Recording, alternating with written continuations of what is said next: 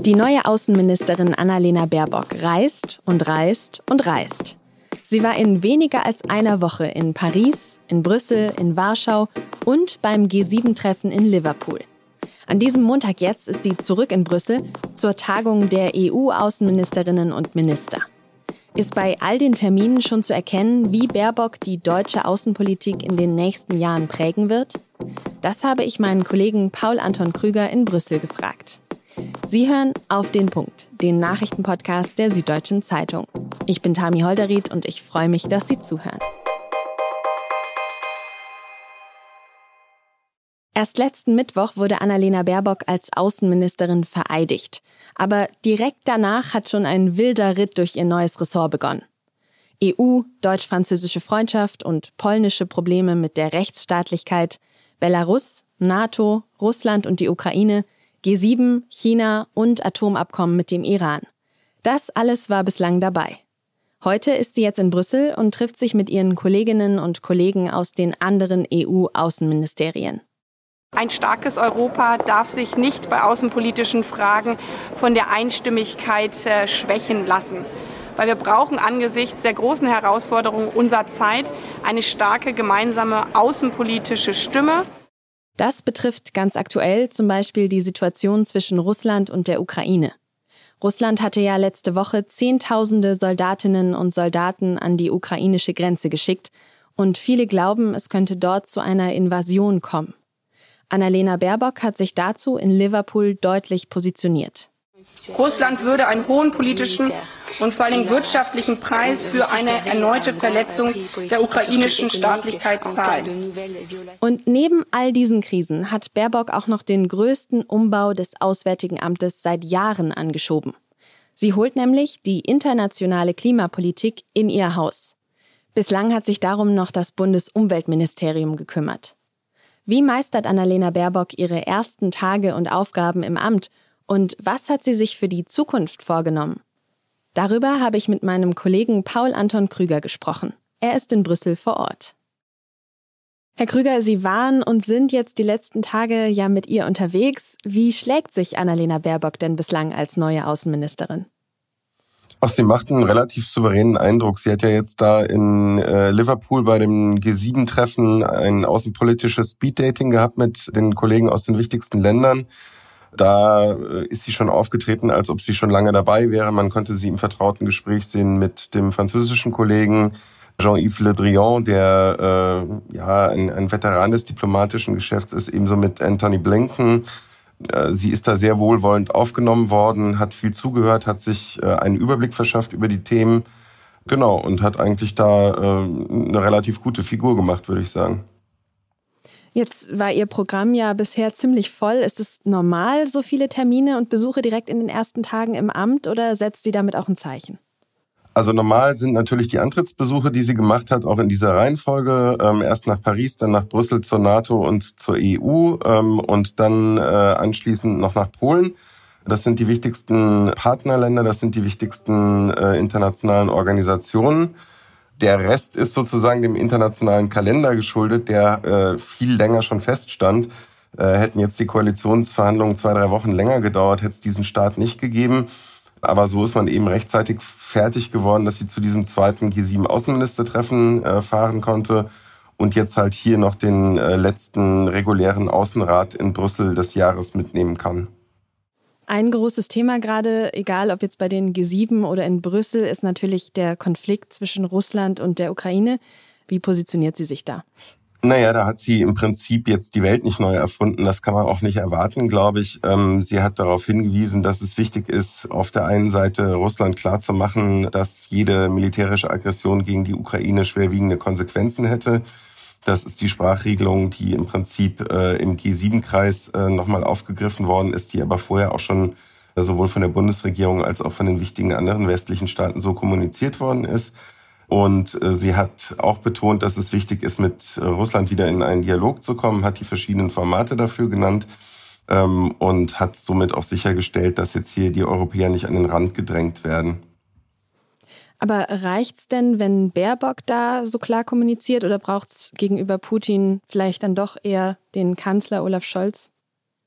Ich glaube, das ist eine äh, gemeinsame Kraftanstrengung und zwar nicht nur ähm, der Beteiligten in der deutschen Bundesregierung, sondern das ist eine sehr eng abgestimmte Kommunikation jetzt auch, die anfängt beim amerikanischen Präsidenten über den Außenminister, eben die G7-Staaten, wo ja jetzt auch nicht nur NATO-Alliierte dabei sind, die sich auch äh, hinter dieser Position versammelt haben.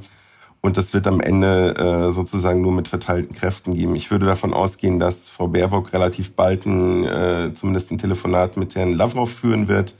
Ähm, mhm. Und wenn es zum Beispiel jetzt weitergehen würde in Richtung eines Gipfeltreffens nochmal im Normandie-Format, dann wäre das äh, auf Ebene der Staats- und Regierungschefs, würde aber sicher vorbereitet noch durch ein Außenministertreffen. Also von daher werden äh, Frau Baerbock und Herr Scholz da eng zusammenarbeiten. Sie haben auch telefoniert, haben sich abgestimmt. Von daher äh, glaube ich nicht, dass man sich da irgendwie jetzt groß Sorgen machen muss, dass es ein Gegeneinander gibt. Da gibt es Äußerungen, aber ich glaube nicht, dass das das widerspiegelt, was da innerhalb der neuen Bundesregierung gerade abläuft.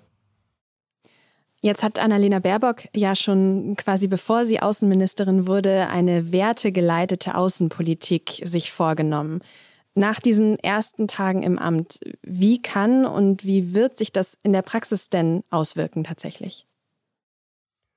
Naja, das äh, wird man jetzt zum Beispiel sehen äh, beim Thema China. Da wird die Frage kommen, ob man äh, sagt, okay, man äh, einigt sich auf einen diplomatischen Boykott der Olympischen Spiele Sie hat immer darauf hingewiesen, dass sie auch äh, selber lange intensiv Sport gemacht hat und äh, auf jeden Fall klarstellen will, dass die Sportler davon nicht betroffen sein werden.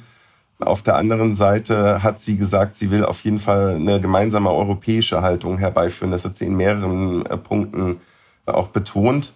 Ich glaube auch, dass es eine Arbeitsteilung geben kann zwischen dem Kanzleramt und dem Auswärtigen Amt dahingehend, dass sie stärker auf Menschenrechtsthemen anspricht, als der Kanzler das vielleicht immer tun wird.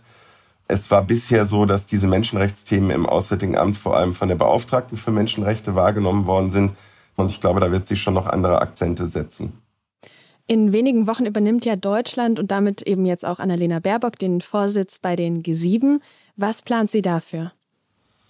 Also das ist ja erstmal ein Format, das tatsächlich auf der Ebene der Staats- und Regierungschefs hauptsächlich spielt und es gibt darunter liegend eben Ministertreffen. Sie hat jetzt verschiedene Prioritäten formuliert in, in Liverpool und da auch ihren Kolleginnen und Kollegen schon mitgeteilt.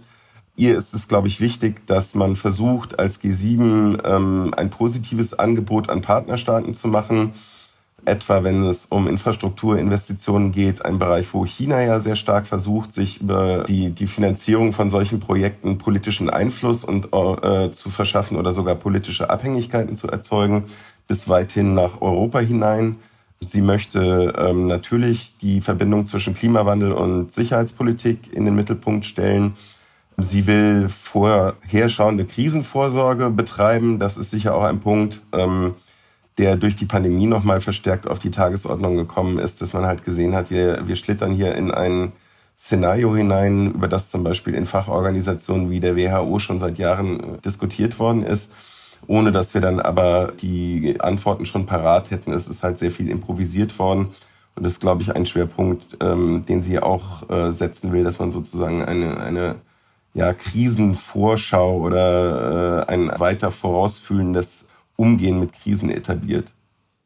Aber dieser, dieser Fokus auf äh, die Klimapolitik, die jetzt eben auch außenpolitisches Thema werden soll, ist das auch ein Grund, warum sie diese internationale Klimapolitik eben auch in ihr Ministerium geholt hat jetzt? Ja, das ist natürlich äh, eine klare Akzentsetzung, die sich für eine grüne Außenministerin auch anbietet. Ähm, das ist jetzt nicht so ähm, aus der Reihe. Ne? Also das ist in mhm. Frankreich so, das ist auch in den USA so, dass die internationale Klimapolitik und die ähm, Folgekonferenzen oder Vertragsstaatenkonferenzen zum Pariser Klimaabkommen von den Außenministerien gemacht werden. Das wertet auch das Auswärtige Amt ein Stück weit auf, das natürlich immer in Konkurrenz mit dem Kanzleramt steht. Aber äh, es ist jetzt auch nicht so, dass das etwas wäre, was es noch nie gegeben hätte. Wie gesagt, Frankreich und die USA machen es genauso.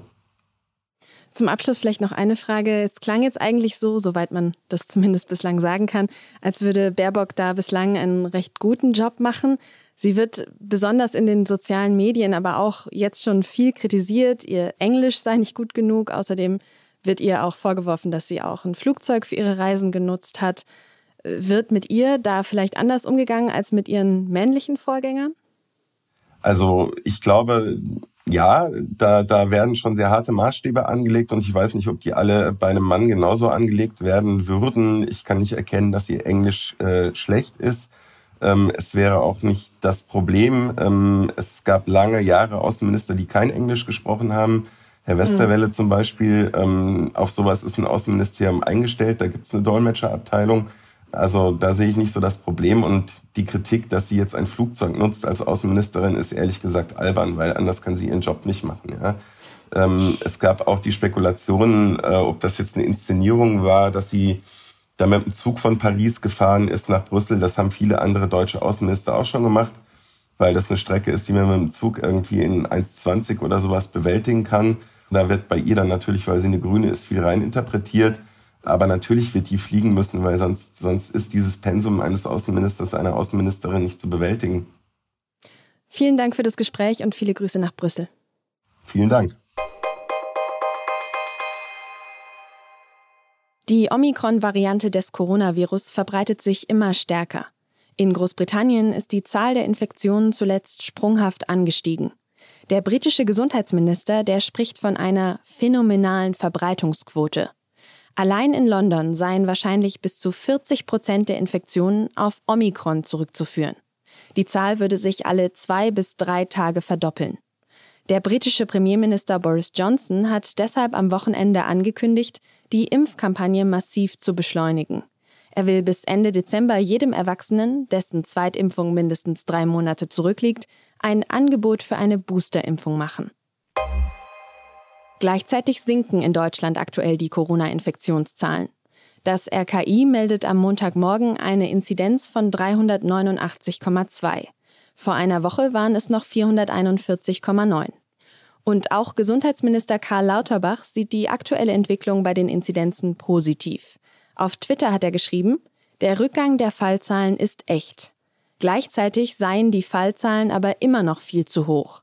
Die Booster-Kampagne müsse deshalb weiter verstärkt werden.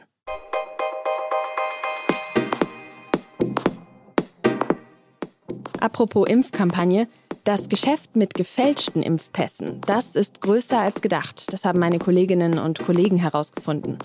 Warum die Bestrafung so schwierig ist und wie das Geschäft über Telegram organisiert wird, das lesen Sie in der SZ von Dienstag und schon Montagabend in der Digitalausgabe. Redaktionsschluss für Auf den Punkt war 16 Uhr. Produziert wurde diese Sendung von Jakob Arno. Vielen Dank fürs Zuhören und bis morgen.